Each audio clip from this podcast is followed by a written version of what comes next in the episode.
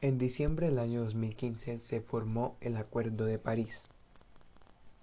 En una conferencia que se realizó supuestamente en París, en el cual un total de 195 países se comprometieron y pautaron y llegaron a un acuerdo para mantener el incremento de la temperatura global controlado.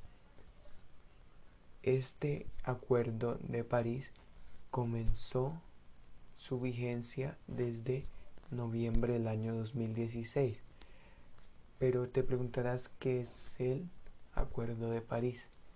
El Acuerdo de París establece medidas para la reducción de gases de efecto invernadero, manteniendo el incremento de la temperatura global muy por debajo de los 2 grados centígrados respecto a a la era preindustrial y proseguir los esfuerzos para limitarlo a 1.5. Adaptarse a los efectos del cambio climático. Incrementar desarrollos que generen bajas emisiones de gases invernaderos. Estos son sus principales objetivos del Acuerdo de París. Espero haya quedado muy bien explicado. Gracias.